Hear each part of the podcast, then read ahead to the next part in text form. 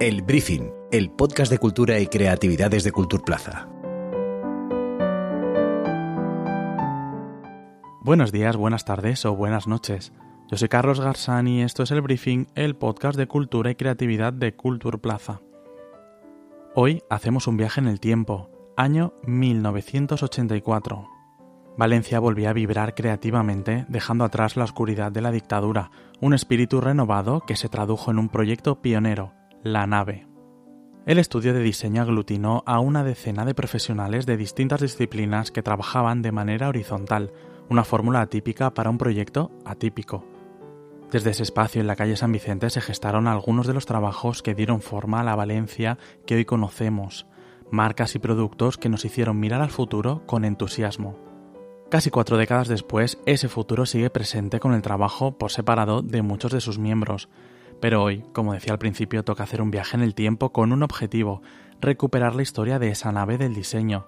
Lo hacemos con dos de sus miembros, Dani Nebot y Nacho Lavernia, y una excusa, la exposición que han comisariado para el IBAM que recorre su trayectoria hasta su disolución en los años 90.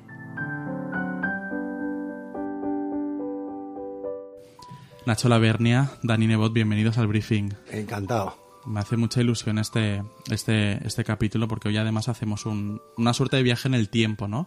Para contar esa historia, la historia de, la nave.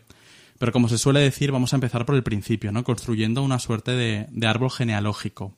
Eh, a ver si no me equivoco, ¿no? Porque Nebot pertenecía a NUC, después a NBC, luego tenemos a, a Lavernia, ¿no? Que operaba desde Capsimans. Y estas firmas, ¿no? Acaban eh, siendo el germen de, esa nave, ¿no? Contadme cómo fue, bueno, en qué momento pasa una cosa, esos estudios, esos espacios eh, autónomos, a convertirse en la nave. Mm, la verdad es que fue todo bastante casual, porque eh, nos conocimos, yo creo que fue Eduardo, que fue al estudio vuestro cuando estabais haciendo, y nosotros también, el concurso aquel para el Saler, para la señalización del Saler. ¿Te acuerdas? Nos conocíamos antes del No Design Valencia. Bueno, ya, sí. Pero, contactamos por eso. Sí, sí, vino Eduardo al estudio, me acuerdo, y dijo, oye, estos lo hacen muy bien, tal, no sé qué. Y bueno, eh, y luego lo que pasó fue que José María del Rivero, que era entonces el director de la feria de muestras, mm, decidió eh, hacer una nueva marca para la feria, una nueva identidad corporativa, como quieras llamarle, y la nueva señalización también de todo el recinto, ¿no? Y entonces eh, contactó con, con, con, NBC, con Capsimans y con eh, Xavier Bordils. ¿Vale? Y entonces, eh, entre los tres empezamos a hacer el trabajo. Luego, Xavier se quedó con el tema de la señalización, y, nosotros dos, NBC y Capsiman, seguimos trabajando juntos con el tema de la marca y demás, ¿no? Y bueno, eh, y la verdad es que, a ver, nos dimos cuenta enseguida de que, por un lado, congeniábamos, eh, nos caíamos bien, nos, nos, divertíamos, lo pasábamos bien juntos. Eh, teníamos más o menos una visión muy parecida de lo que era el diseño, de unos intereses muy comunes, vamos. Y, eso, y eso hizo que, hiciéramos a partir de ahí algunos trabajos conjuntos que a veces estábamos en el estudio de, de, NBC, que estaba ahí en Convento, Jerusalén. A veces estábamos en el estudio nuestro, que entonces lo teníamos en Cirilo Amorós. Y, bueno, y, a raíz de esto eh, surgió un, un, viaje a Italia. Y eso lo puedes contar tú, Dani. A Milán, ¿no? Sí, sí, además fue una cosa muy divertida, porque es así como, como ha explicado Nacho, que ocurrió con toda la normalidad del mundo, y sobre todo, eh, yo creo que lo más importante, Nacho, es que eh, teníamos, eh, teníamos una idea nada cortoplacista. Teníamos una idea de lo que queríamos hacer nosotros con nuestra vida y la profesión más medioplacista, por lo menos. Es decir, queríamos hacer algo que realmente eh, nos, nos, llenara y, no teníamos ningún tipo de posicionamiento ni servil ante la profesión ni ante eh, la inmediatez del encargo, sino teníamos un compromiso con nuestro destino, o sea, con un poco con nuestra vida que queríamos hacer. Entonces trabajábamos, nos dimos cuenta enseguida que trabajábamos con un objetivo que era mucho más medioplacista de lo que es normal y desde luego hoy en el tema del diseño y que nos importaba bastante menos si eh, podía ser más o menos moderno, más o menos actual, si realmente eh, era un resultado serio y que nos permitiera eh, pensar en un siguiente objetivo un poco más arriba. entonces, esa idea, y luego por otra parte no era nada común la idea de, todavía se estaba establecido y estuvo muchos años más el diseño especializado, el grafista era grafista y el diseñador era diseñador industrial, o sea, diseñador de objetos. Entonces, nosotros eh, desde el primer momento mezclábamos las dos cosas. Todo, sí, sí, con, absolutamente. Con lo cual éramos acusados por los más ortodoxos, sobre todo en Barcelona. No es posible, un grafista no puede dar una respuesta adecuada en un tal. Y no es al revés. Y nosotros el diseño es opinión. Si tienes conocimientos para hacer, y la opinión es interesante, pues ya está, ¿no?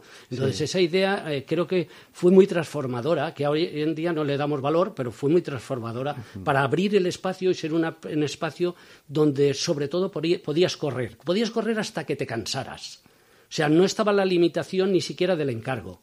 La gran de eso de la nave era darle la vuelta a la tortilla. Quiere decir, un cliente viene con un encargo mm, poco ambicioso, poco atractivo, eh, un encargo eh, de bajo nivel, pues el primer objetivo nuestro era hacer de ese encargo un encargo excelente. Entonces, a partir de ahí empezábamos a trabajar. Pero primero hacer el encargo excelente. Es decir, este encargo interesa, me interesa un montón y me voy a implicar. Sí, y, desde luego en, nuestra escala de valores, eh, el, valor económico, el valor rentabilidad, estaba, vamos, a, kilómetros de distancia, casi ni lo veíamos ni lo teníamos en cuenta hasta que llegaba al final de mes y a lo mejor decías, bueno, ¿y ahora qué hago? ¿Cómo es posible? Tal. Pero no nos movía para nada eh, esa idea, ¿no? O sea, eh, yo creo que el objetivo siempre era eh, mm, hacer el mejor trabajo posible. El mejor trabajo que pudieras hacer.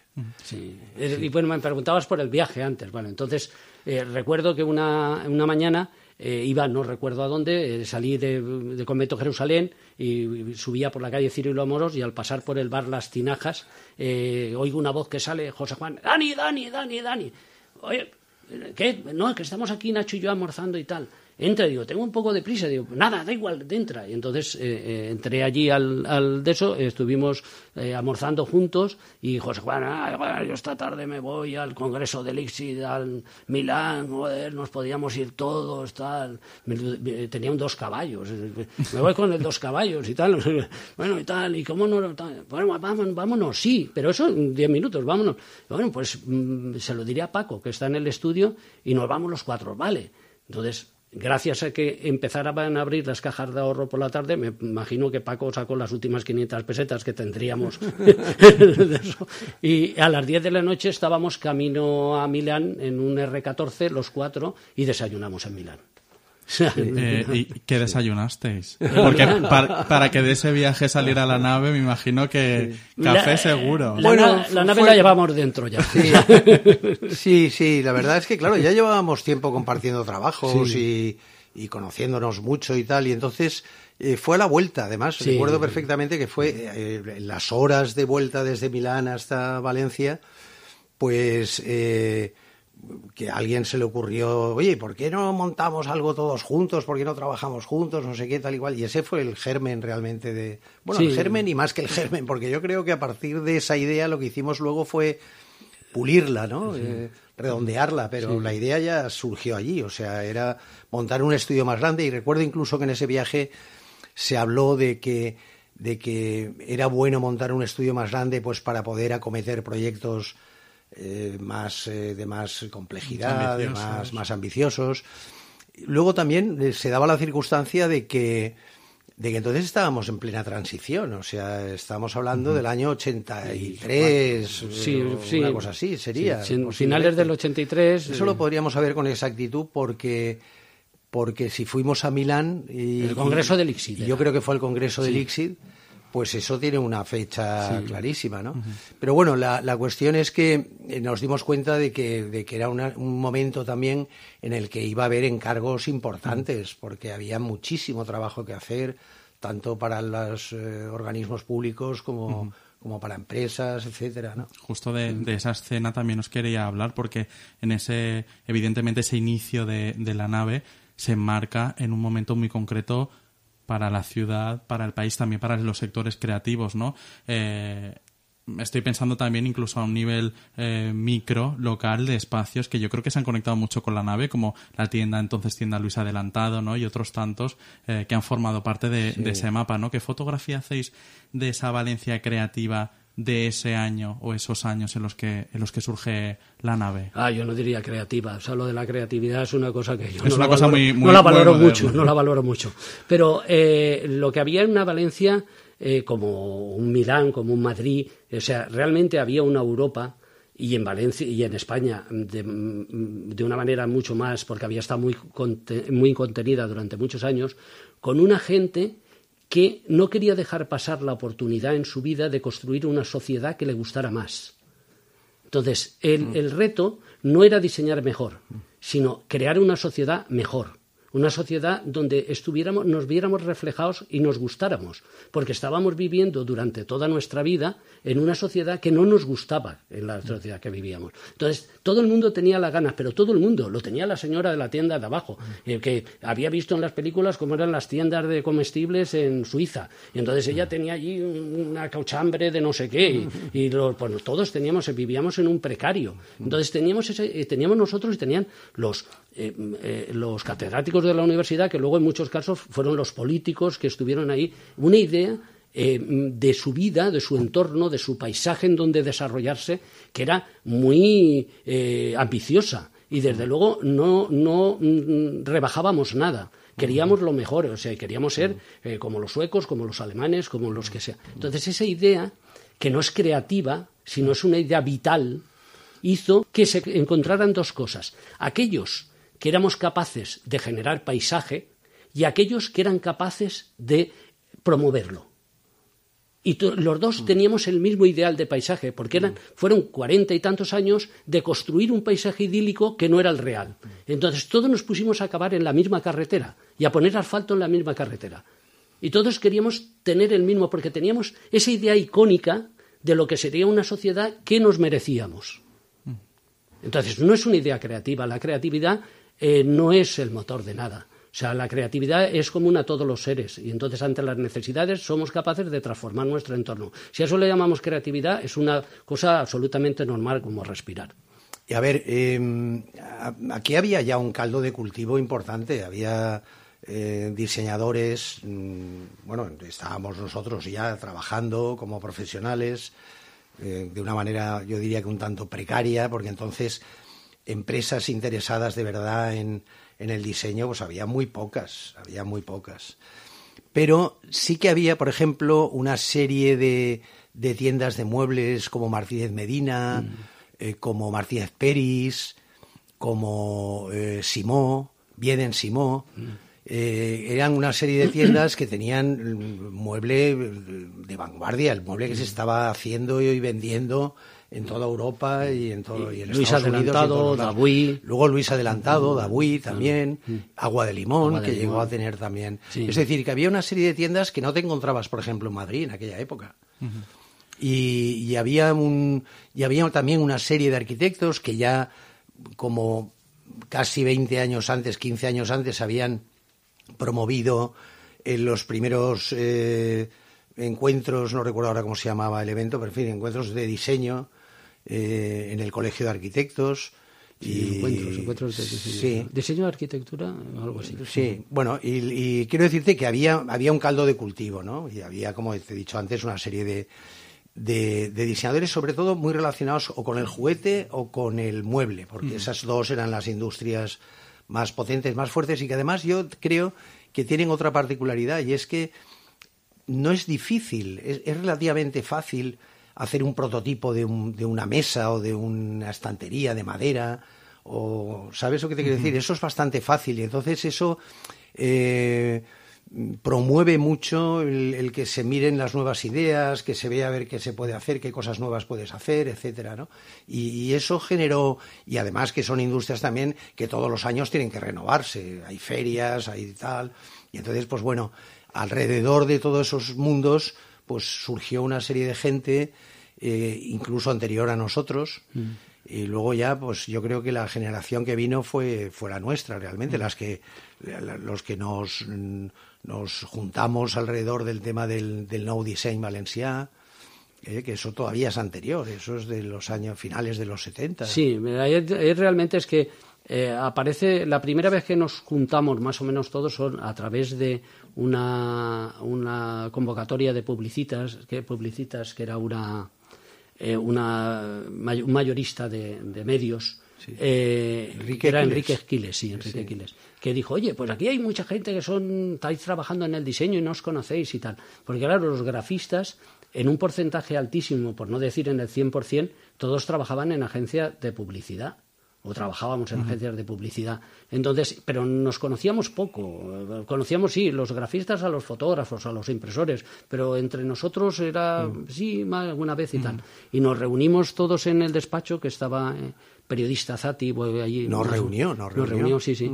Y entonces ahí nos empezamos a conocer y de ahí de ese germen salió lo del No en Valencia, que intentamos constituirnos en una asociación que no era posible. Bueno, era entonces era muy complicado, incluso las reuniones que teníamos, eh, pues yo no sé si todas las semanas o cada dos semanas o así, nos reuníamos pues 12 o 13 o 14 mm. y por las tardes, a última hora, porque claro, cuando terminabas de trabajar, y entonces las hacíamos pues en la tienda de en, en en Luis Adelantado, en, en, el estudio también, en, tiendas de amigos, pero, pero las hacíamos clandestinas esas reuniones. Pues estábamos todavía en plena dictadura. Y, algunas con una lechera de la policía en la puerta. Sí, sí, y, clandestinas. Entrábamos de dos en dos, se apagaban las luces de, de la parte que, que, daba a la calle de la tienda y nosotros estábamos en, el interior ahí como escondidos. En fin, era una cosa realmente que lo piensas ahora y resulta bastante increíble y bastante ridícula, ¿no? Pero bueno, eh, era así, el país era así realmente. en, bueno, en esta historia oral que estamos de alguna manera construyendo, lo decíais, se compone de muchas voces. Eh, me gustaría recuperar un pequeño fragmento de una entrevista que, hicimos en este mismo podcast hace, hace algunos meses, en este caso a Sandra Figuerola, y que hablaba de algunos asuntos que estamos poniendo ahora sobre la mesa. Vamos a, escucharla.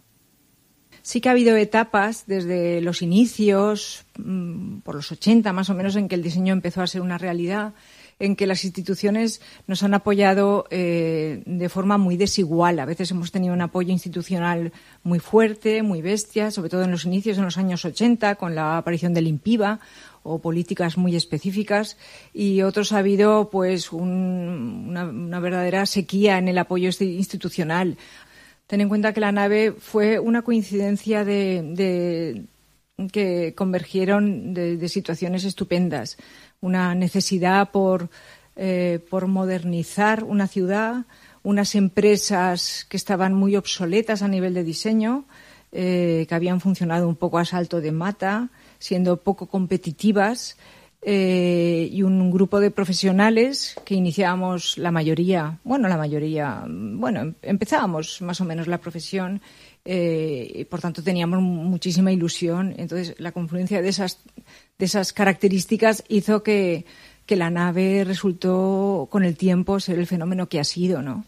Eh, bueno, estaba todo por hacer y nos encontramos con, ese terreno un poco por abonar.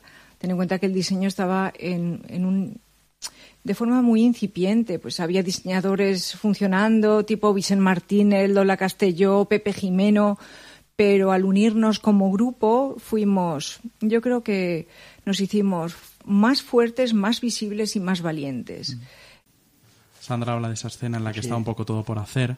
Eh, y también del impulso por parte de, las empresas y las instituciones. Incluso ya menciona eh, el INVIVA, por ejemplo, ¿no? ¿Cómo, eh, ¿Cómo, importante fue ese contexto también para que bueno, el diseño recibiera ese impulso definitivo?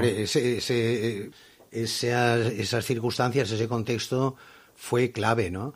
Porque, a ver, eh, el, el IMPIBA realmente, eh, tomó las eh, funciones del Instituto de la Pequeña Industria, mm, que cuando llegaron las autonomías, pues claro, se, despiezó en, tantas mm, pequeñas pequeños institutos como, como autonomías, ¿no?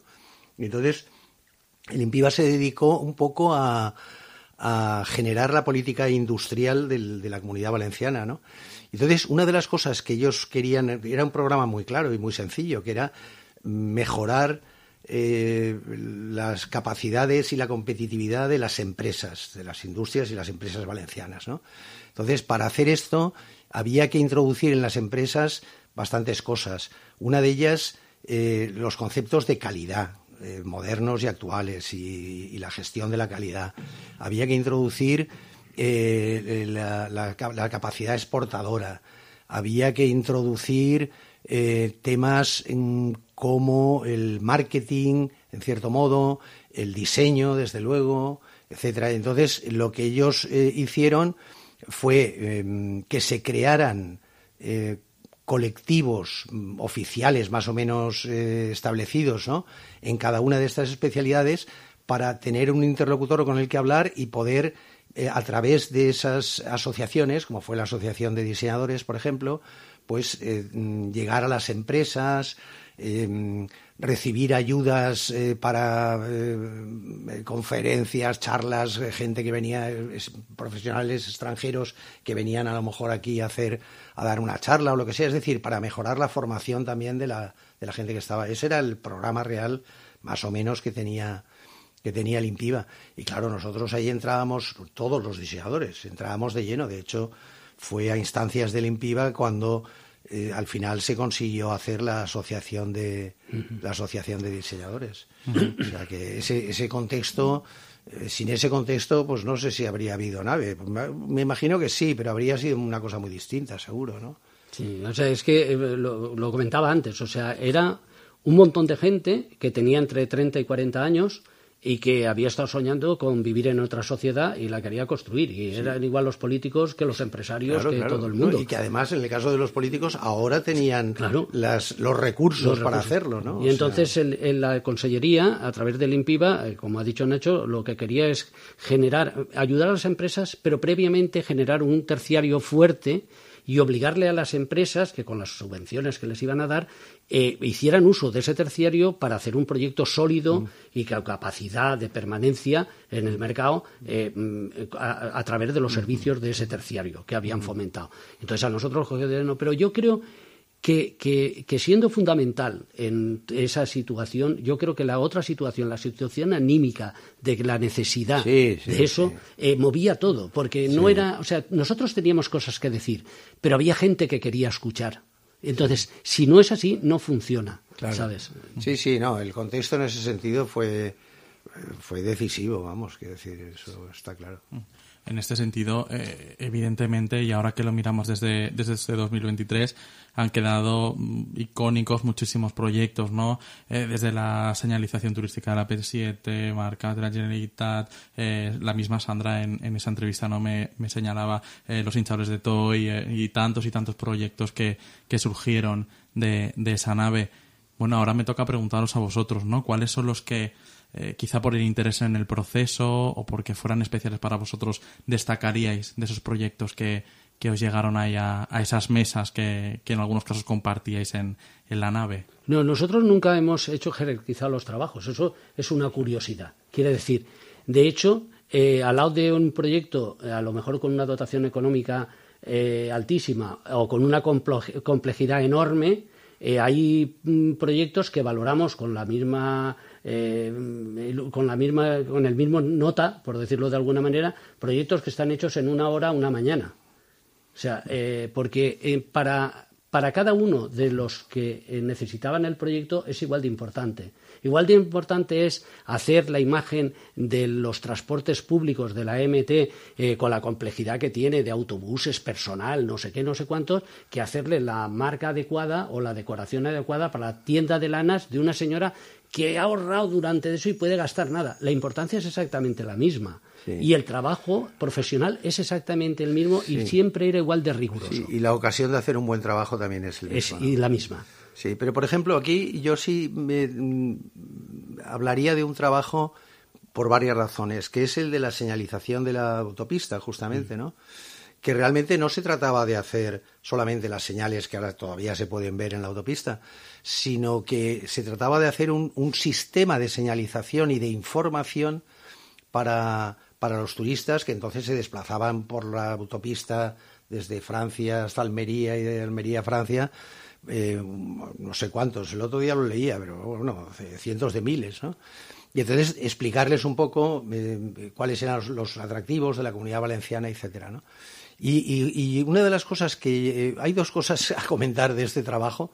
Una de ellas es que cuando nos encargaron el trabajo, Dani y yo nos fuimos a ver, claro, porque entonces no había internet, nos fuimos a ver qué habían hecho los franceses en las autopistas del sur de Francia y los italianos que también tenían una señalización turística y tal. Entonces, cuando entonces lo que, lo que vimos es que ellos tenían una señalización extraordinariamente simple, donde sencillamente era un, icono en negro sobre un fondo blanco o un icono blanco sobre un fondo marrón en el caso mm. de los franceses y ahí veías pues la silueta de un, de un chateau o la silueta de una de un de la vid o de una botella de vino sobre un fondo marrón y ya está, ¿no? O sea, sin más historias, ¿no? Y entonces cuando nosotros eh, volvimos aquí, pues bueno, empezamos a trabajar un poco en esa línea, porque era, era, por otro lado, era lo más lógico y lo más normal, ¿no? Y una noche, una, el día antes de que viniera el cliente a ver el trabajo a la nave, estábamos ahí, yo creo que sería, pues, me imagino que sería mediodía o por la mañana mm. o por la tarde a primera hora, porque si no, no nos hubiera dado tiempo. Llegamos al convencimiento de que lo que teníamos era basura, era muy malo. Y entonces empezamos a, pensar cosas y tal. Y, y, Dani hizo un dibujo, que era el dibujo que ahora se puede ver en la señal de Benidorm, ¿no? de un chico y una chica con una pinta muy, muy friki, muy extraña y muy, muy rara, muy divertidos también, ¿no? Pasándoselo bien ahí en la noche, en fin. Y entonces cuando lo vimos dijimos, esto es lo que hay que hacer, esto es lo que hay que hacer. Y entonces desde ese momento hasta la mañana siguiente a las 11 de la mañana o a las 12, que vino además Segundo, Bru, que era el consejero de Industria, Andrés García Reche, Andrés García Reche y tal, a ver el trabajo, eh, diseñamos pues seis o siete señales, porque claro, no nos daba para más tampoco, ¿no? Para enseñarles cuál era tal. Y, a mí lo que me parece muy importante, quizá más incluso que toda esta historia que es puramente anecdótica, es que ante una solución tan atrevida, tan, tan fresca, tan novedosa y tan rupturista, no lo dudaron, dijeron que sí inmediatamente, punto y se ha acabado. Y ojo, porque en aquel momento estaba María Consuelo Reina en las mm. provincias y daba caña por cualquier cosa que hiciera el, gobierno eh, del PSOE, pero vamos, por cualquier cosa. Y de hecho habían tenido problemas con el cambio del escudo del ayuntamiento, que al final no se llevó a cabo, en fin, y con muchas otras cosas. ¿no? Y, y, esto, pues oye, tuvieron la valentía esa que es que, ¿sabes qué pasa? Que uno no puede ser mejor que sus clientes. Ese es un tema que además nos dimos cuenta en la nave también. O sea, al final, si tu cliente es una birria, tu trabajo al final va a ser una birria, en cierto modo. Digo una birria no en el sentido de que tenga más o menos poder económico, sino... Em, que tenga más o menos ambición. Eh, y además conocimiento suficiente para saber qué quiere ser. Sí, sí, sí. Esa claridad. Esa, es la cuestión, claridad. Pero eh, lo que ha contado Nacho, que es así, eh, cuando vinimos del viaje de, de Francia, de Francia y de, Italia, eh, mandamos a José Vicente Paredes y a Francisco y a Paco Alberola a que recorrieran la autopista desde la Senia hasta Guardamar del Segura y fotografiando eh, eh, lo que había hacia el mar no hacía mucha falta porque lo conocíamos y en el interior las cosas que hubieran tal.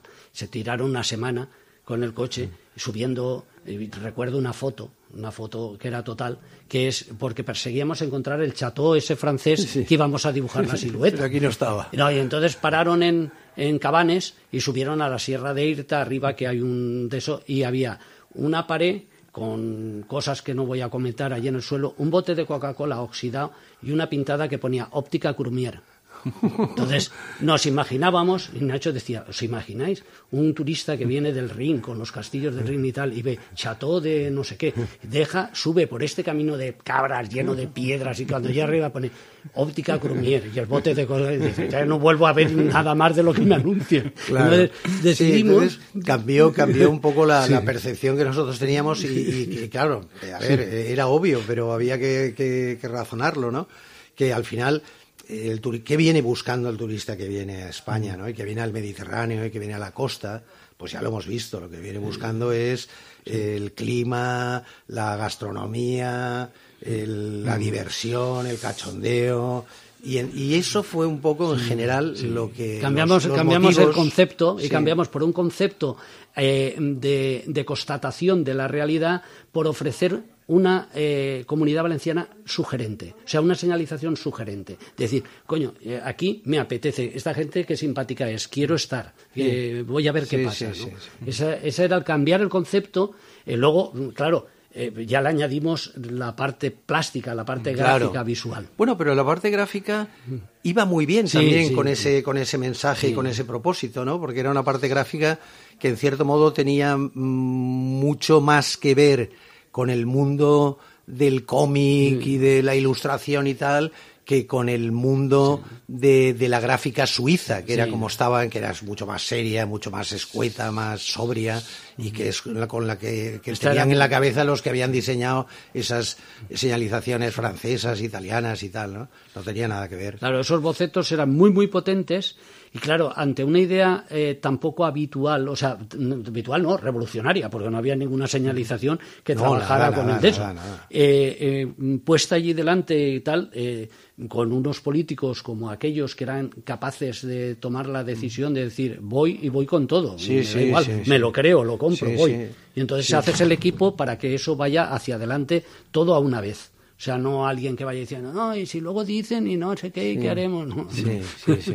Sí, justo. Eh, también quería, ahora que estamos también un poco ya adentrándonos un poco en lo que era el trabajo eh, dentro de, esa nave, quería poner un, un audio más, eh, pero en este caso nos vamos mucho más allá de, esta entrevista con, con, Sandra, sino al año 1987.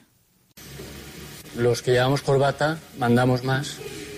Y no, lo que pasa es que si hubiera jerarquías no funcionaría esto como está funcionando de bien durante dos años y pico que llevamos juntos y desde luego pues me parece que no sería un, buen remedio lo de que alguien mandara sobre, sobre otra persona o sobre otro grupo o alguien sobre el grupo en general.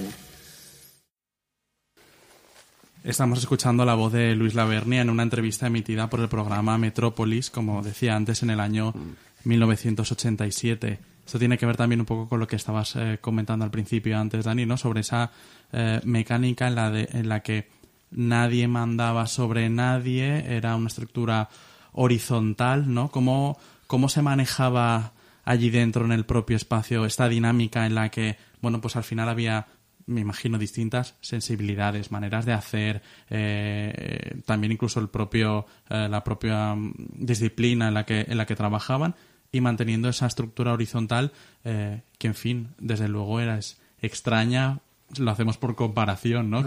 con, otras empresas. Pionera completamente. No, el secreto está en no manejarla. Se maneja sola. O sea, no hay que manejar nada. O sea, simplemente hay que respetar. Y entonces todo el mundo se respeta y la necesidad genera el ecosistema.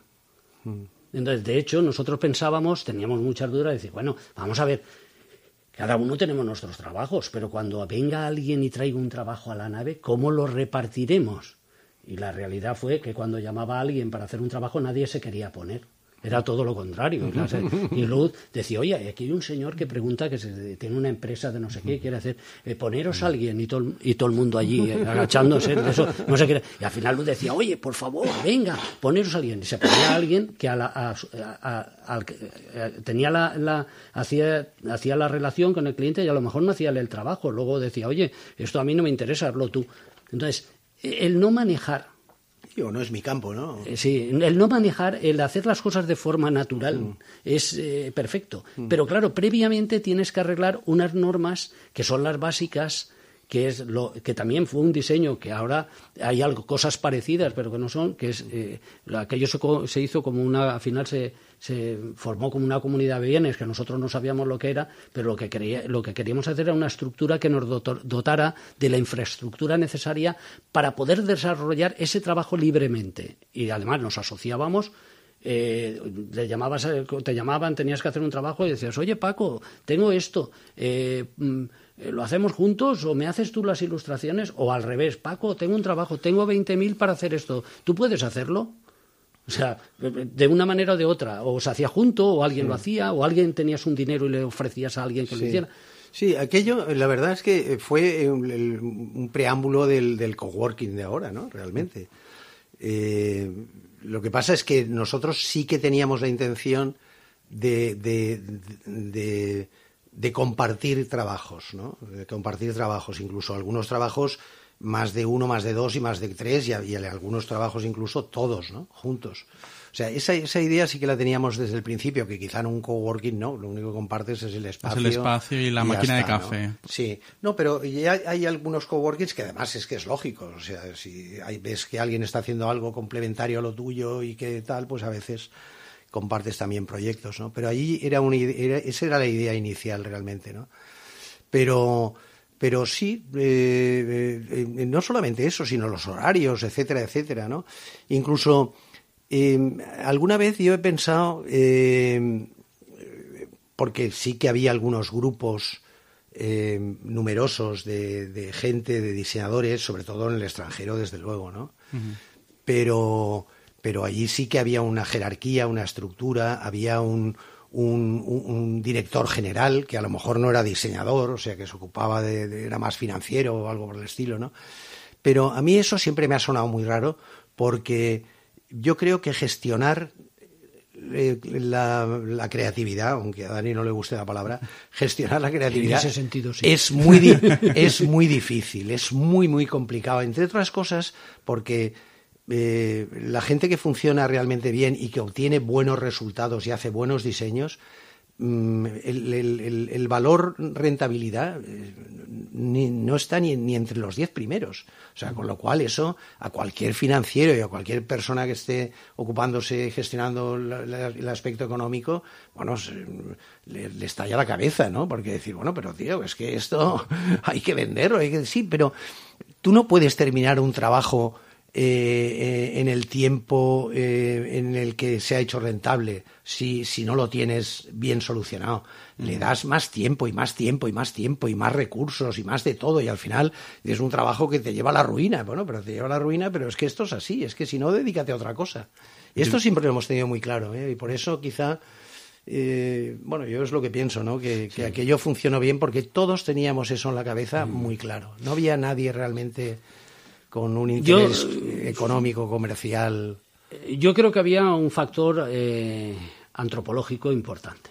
Quiero decir, yo creo que actuábamos eh, como humanos eh, ambiciosos con ganas de trascender.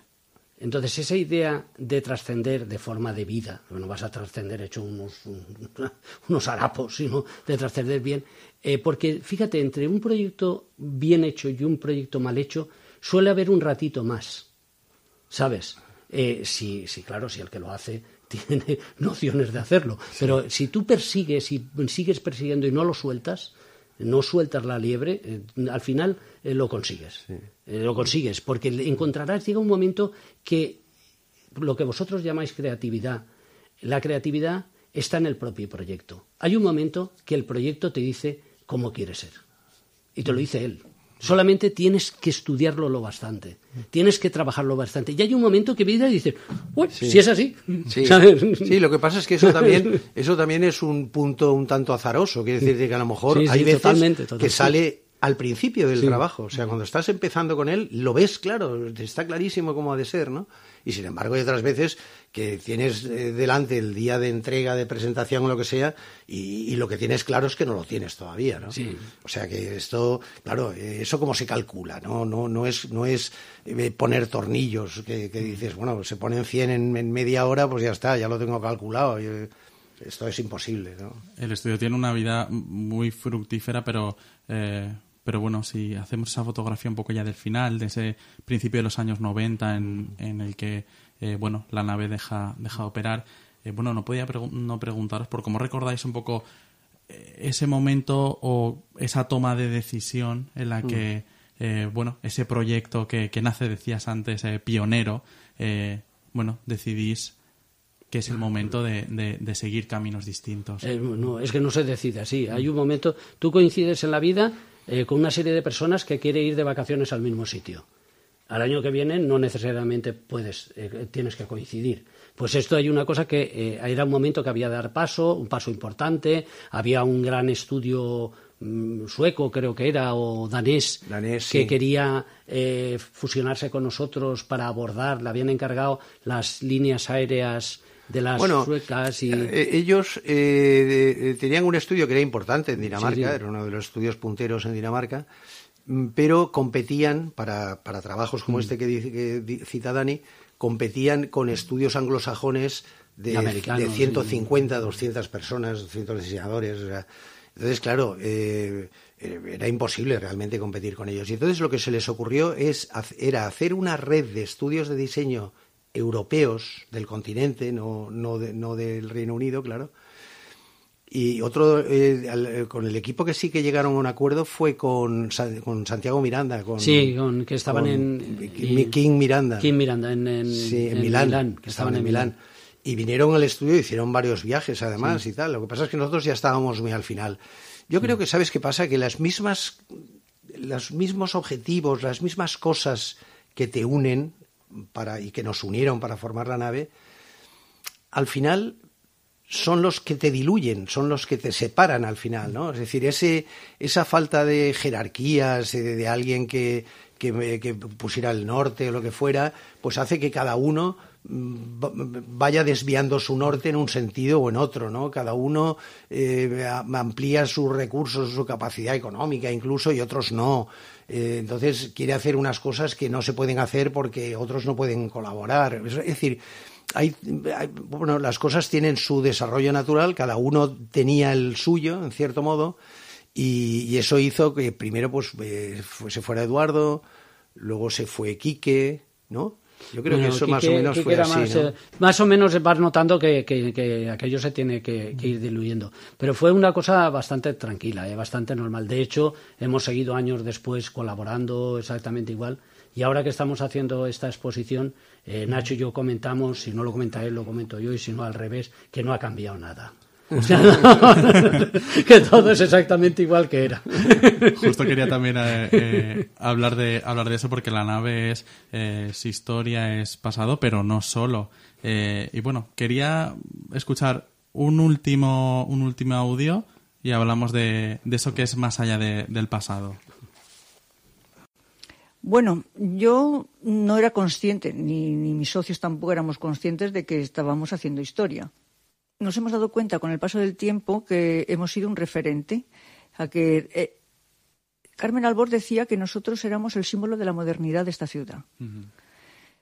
Yo no hablaría de revolución, pero bueno, piensa que en aquella época estaba todo por hacer. Eh, en ese aspecto también tuvimos mm, un momento brillante de la historia del diseño valenciano, ¿no? que al tener en nuestras manos la responsabilidad de dignificar el cambio político, pudimos eh, tener una oportunidad única. Escuchamos a, Marisa Gallén, ¿no? Ella repite un mensaje que yo os he escuchado a, muchos, ¿no? Esa idea de, que no sabéis tampoco en ese momento que, se estaba haciendo historia o, la palabra que se quiera, mm. que se quiera elegir.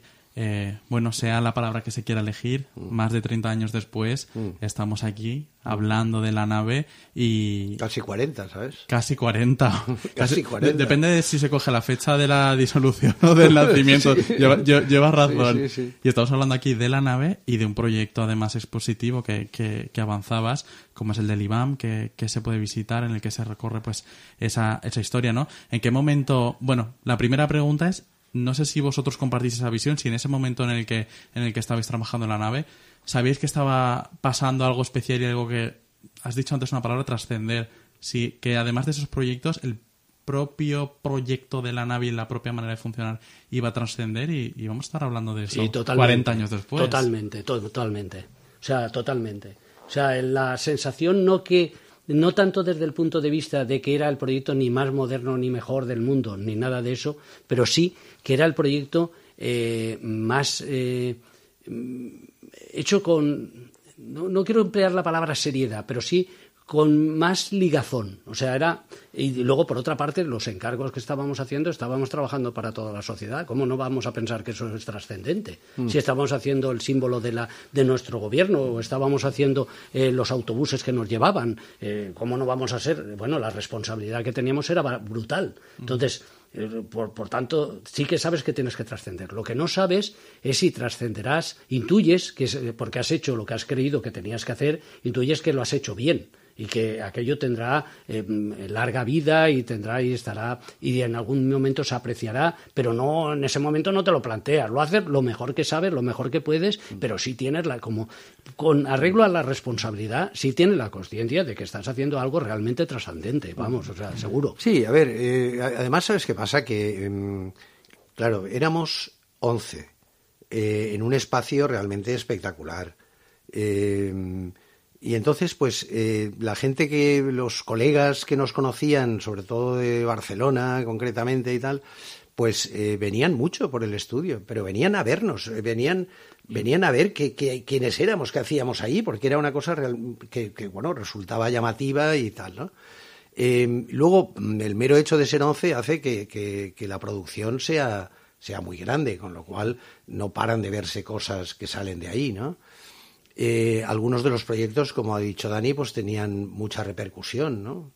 Eh, quiero decirte, y, medios de comunicación, pues eh, antes hemos oído un audio de Metrópolis, que era el, era el, el, programa, de, de, Paloma Chamorro, el programa, bueno, de la movida madrileña, por excelencia, o sea, pero vino también la televisión valenciana, eh, vinieron revistas, alguna revista, una revista brasileña, otras revistas de fuera, revistas de aquí. es decir, nosotros sí que nos dábamos cuenta de que aquello estaba teniendo repercusión, ¿no?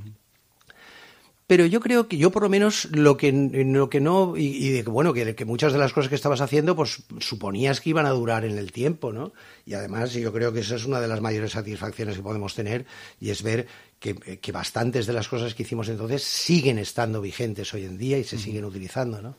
Pero lo que yo no, no, no llegué a pensar nunca es que mm, fuera un referente como es ahora, como decir, como si fuera un, punto de inflexión, ¿no? Decir, bueno, hasta que llegó la nave pasaban unas cosas con el tema del diseño, no es que no existiera, pero pasaban unas cosas y desde que llegó la nave pasan otras, ¿no? O sea, hasta ese punto yo no, no, es más, me imagino que lo que pensaría es que llegaría alguien al cabo de 10, 15 años y haría otra cosa más potente aún que aquello que habíamos hecho nosotros. Con lo cual, unas cosas eh, dejarían la sombra a la otra y demás. ¿no? Y lo que pasa es que eso pues no ocurrió. Por las circunstancias también, que fueron muchos, ¿eh? y ahí habría que hablar de, contextos, como decíamos antes, que hicieron que todo el, panorama, el desarrollo del diseño y tal, pues no haya sido lineal eh, siempre hacia arriba, sino que ha habido pues sus baches, sus momentos peores, etcétera. Y además hubo un cambio en el mundo banal, hubo un cambio que de molar a hablar de diseño pasaron a molar a hablar de innovación.